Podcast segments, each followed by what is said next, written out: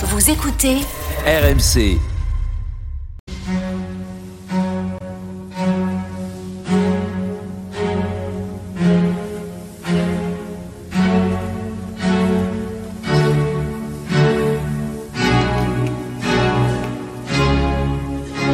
Église d'aujourd'hui, une émission de Régis Burnet.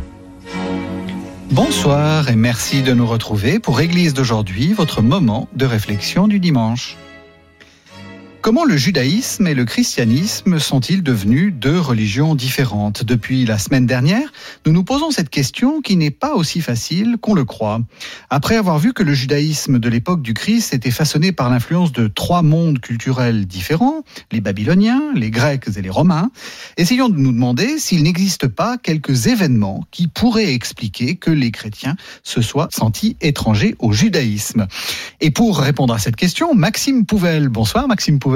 Bonsoir. Vous êtes euh, médecin, vous êtes historien et vous venez de faire paraître aux éditions Les Acteurs du Savoir la part méconnue de l'histoire, séparation du judaïsme et du christianisme au premier siècle. Alors, Maxime Pouvel, pour euh, pour rappeler un peu aux, aux, auditeurs ce que nous avons dit la semaine dernière, euh, nous avons dit euh, le judaïsme est un judaïsme divers euh, qui est l'héritage de plusieurs grands mouvements culturels liés à son histoire et puis apparaît apparaît une nouvelle branche liée à un personnage tout à fait particulier qui est Jésus.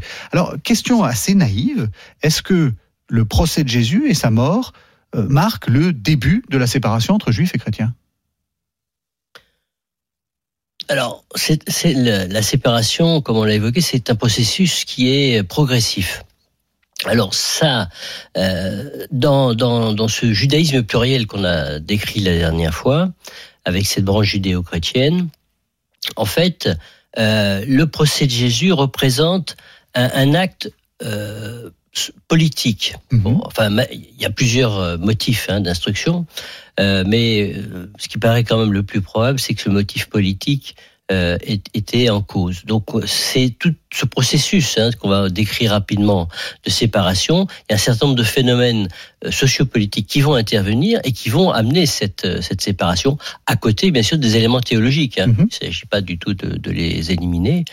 Euh, alors sur l'aspect euh, procès de Jésus. Oui, parce que je, ce que vous dites est important. Ce sont euh, des circonstances plutôt politiques. Donc on n'est pas encore dans du religieux, c'est-à-dire que on ne condamne pas Jésus tant que ça pour des, motifs religieux. Donc on ne fait pas une séparation entre la religion que Jésus aurait euh, prêchée et euh, le judaïsme. C'est pas du tout le problème. Tout à fait. Euh, euh, il y a deux motifs hein, d'instruction quand on regarde les, actes des apôtres ou les, les évangiles. Deux, le premier c'est le blasphème. En oui. fait, c'est-à-dire que Jésus se déclarant fils de Dieu ou fils de l'homme, ça dépend un petit peu des évangiles. Et puis il y a un autre aspect qui est la mise en danger du temple. Vous vous souvenez que dans les, dans les évangiles, il y a des, des passages où Jésus euh, jette dehors du temple les marchands, hein, les marchands du temple, euh, où il menace de, si la destruction du temple a lieu, euh, de, de, le reconstruire en trois jours. Donc c'est un, c'est un motif qui, euh, qui parle, euh, d'autant plus qu'il s'il est identifié comme un Messie, euh, ça, ça c'est important, c'est-à-dire qu'il n'y a pas la même, le même sens aujourd'hui dans, dans Messie mm -hmm. que euh, à cette époque-là. Euh, Aujourd'hui, un messie, c'est quelqu'un, souvent c'est un prophète, à la limite celui qui annonce l'avenir. C'est pas vrai. Un, un prophète, c'est celui qui parle au nom de Dieu. Oui. Euh, donc ça, c'est l'élément euh, important. Et puis, le messie euh, est un, un roi davidique, c'est-à-dire pour les, les, les Judéens de l'époque, était euh, quelqu'un qui allait les sauver du joug euh, de l'Empire romain. Donc Vous il y avait cette une... dimension politique voilà, qui, avec des erreurs de compréhension. Euh, peut-être, par exemple, Judas Iscariote était peut-être dans cette... Mm -hmm. Je ne sais pas, enfin, il y a, il y, a, il y a des interrogations, mais en tout cas, il y avait cette, cette vision-là à l'époque. Alors Une forte dimension politique. Tout à fait.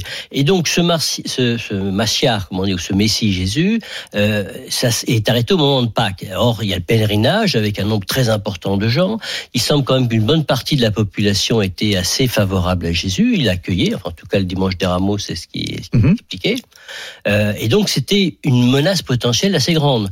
Euh, une menace pour les autorités euh, religieuses, mais aussi pour les autorités romaines.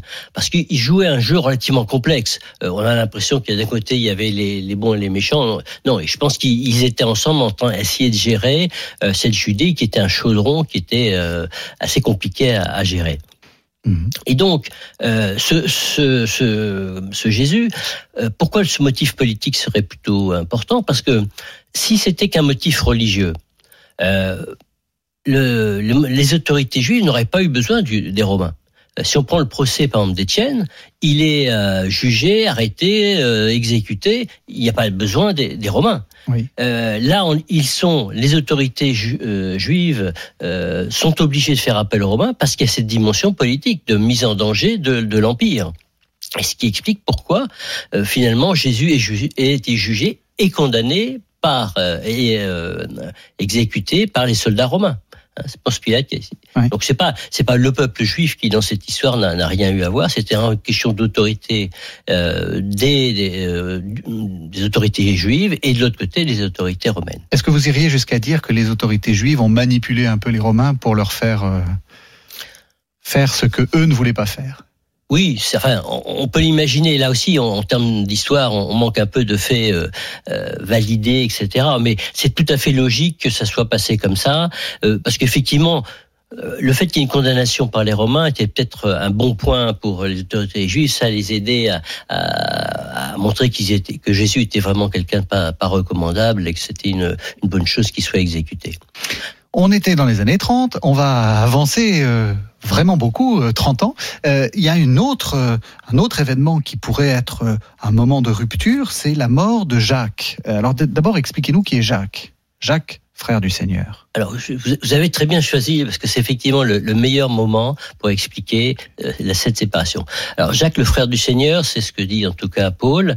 Euh, bon, je ne vais pas entrer dans les débats théologiques sur... Euh, mais en tout cas, c'était en 58, il est devenu le chef de l'église de Jérusalem. Mhm. L'église de Jérusalem, c'était Pierre, Jean, Jacques, etc. C'était les premiers disciples, les premiers apôtres et qui donc avaient grandi et initialement, c'était Pierre. Et puis en 58, il va laisser sa place à Jacques, donc dit le frère du Seigneur, de la famille en tout cas de Jésus.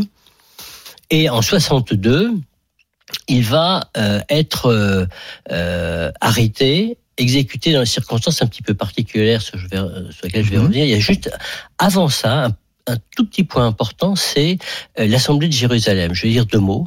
C'est-à-dire, c'était Paul allait vers les, comment dire, euh, à Antioche notamment, ou euh, vers les païens qui étaient devenus euh, chrétiens, et il avait un certain nombre de soucis par rapport à la cohabitation entre les judéos et les pagano-chrétiens. Mhm.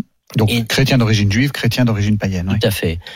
Et donc dans cette difficulté, il va avoir l'assemblée de, de, Jérusalem composée donc des, trois piliers qu'on a cités. Et il y a deux réponses importantes qui vont être données. Le premier, c'est que Paul peut aller vers les incirconcis, c'est-à-dire les païens, et euh, euh, Jacques, Jean et Pierre peuvent aller vers les, vers les, juifs. Ça, c'est la première chose. Et la deuxième chose qui est très importante, c'est que euh, la question se posait, c'est est-ce qu'il fallait devenir juif avant de devenir chrétien? La réponse est non. Donc, c'est pas nécessaire. Et donc, si on revient à, à Jacques, donc là, on est quelques temps après, euh, pour des raisons, donc circonstances un peu bizarres, le, le, le grand prêtre euh, est, est, démis de ses fonctions par le roi Agrippa II, ce qui est pas normal, c'est pas, mm pas lui nommer. Il en nomme un autre Anan Ben Anan, qui va euh, donc convoquer Jacques, le faire condamner, et qui va donc décapiter euh, cette église naissante, qui était la référence, puisqu'on, comme je viens d'expliquer, peu de temps auparavant, euh, Paul venait demander son avis. C'était mhm. un sorte de concile. C'était comment faut-il faire? Et donc d'un seul coup, euh, cette église est décapitée, et parce qu'il y a aussi une partie de ces chrétiens pas tous, hein, mais une partie qui sont partis vers euh, Pella, c'est-à-dire une ville qui est de l'autre côté du Jourdain, en Transjordanie, alors tout le monde ne va pas partir, un certain nombre de communautés vont rester, d'autres vont peut-être revenir, euh, mais sur le, à cette période-là, le, le, le, judaïsme de, qui était de, l'Église de Jérusalem perd de son influence. Mhm. Ça, c'est tout à fait évident.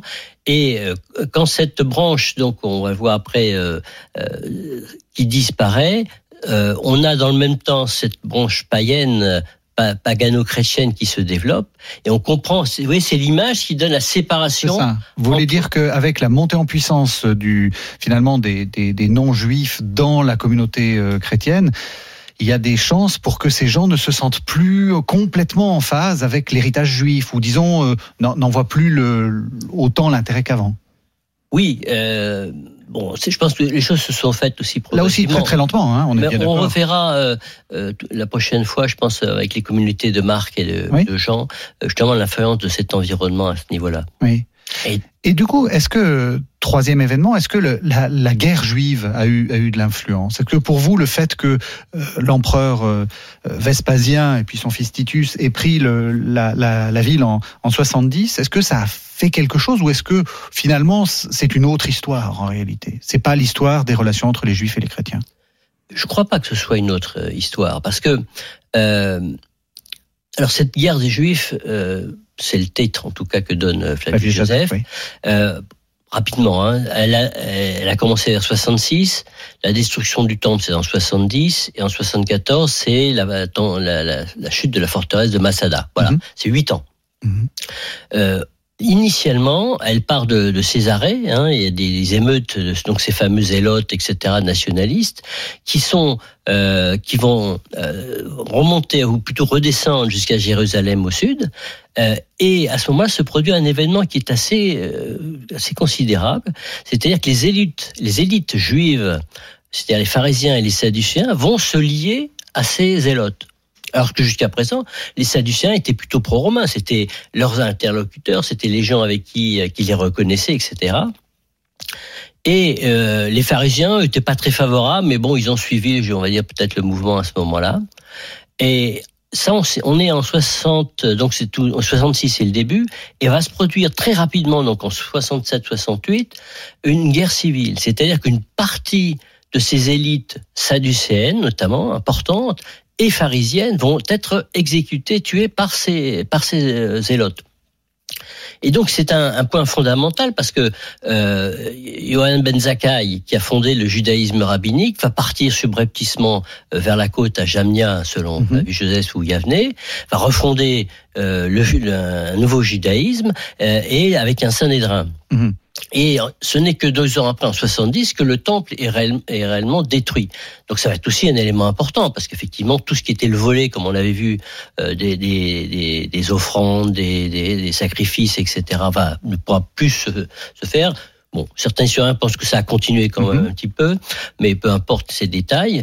Donc, ce qui est, euh, et, ensuite, on va avoir, euh, bon, la guerre va continuer sur que Masada, ça c'est un peu moins d'intérêt par rapport à l'histoire euh, du judaïsme. Oui, parce que ce qui est important, c'est que le judaïsme se recompose en fait. Oui, c'est-à-dire dans ce que je viens de décrire, et par rapport à notre buisson initial, il y a la branche des Sadducéens les Esséniens aussi ont disparu, on n'a pas beaucoup d'informations sur eux. Euh, les, euh, les, les zélotes, ben, ils vont disparaître aussi, enfin, pas disparaître, mais ils vont être euh, matés. Et finalement, va rester euh, quelques communautés chrétiennes, on faire avec Jean, mhm. qui vont être face à un judaïsme qui, au lieu d'être pluriel, va devenir rabbinique. Et c'est là où on va se situer aussi dans peut-être le troisième temps pour. Euh, C'est parfait. Vous, vous, nous faites la, la transition avec euh, la semaine prochaine. Merci beaucoup, Maxime Pouvel. Je rappelle le titre de votre livre, La part méconnue de l'histoire, séparation du judaïsme et du christianisme au premier siècle. C'est aux, éditions Les Acteurs du Savoir. Merci beaucoup. Bonne soirée.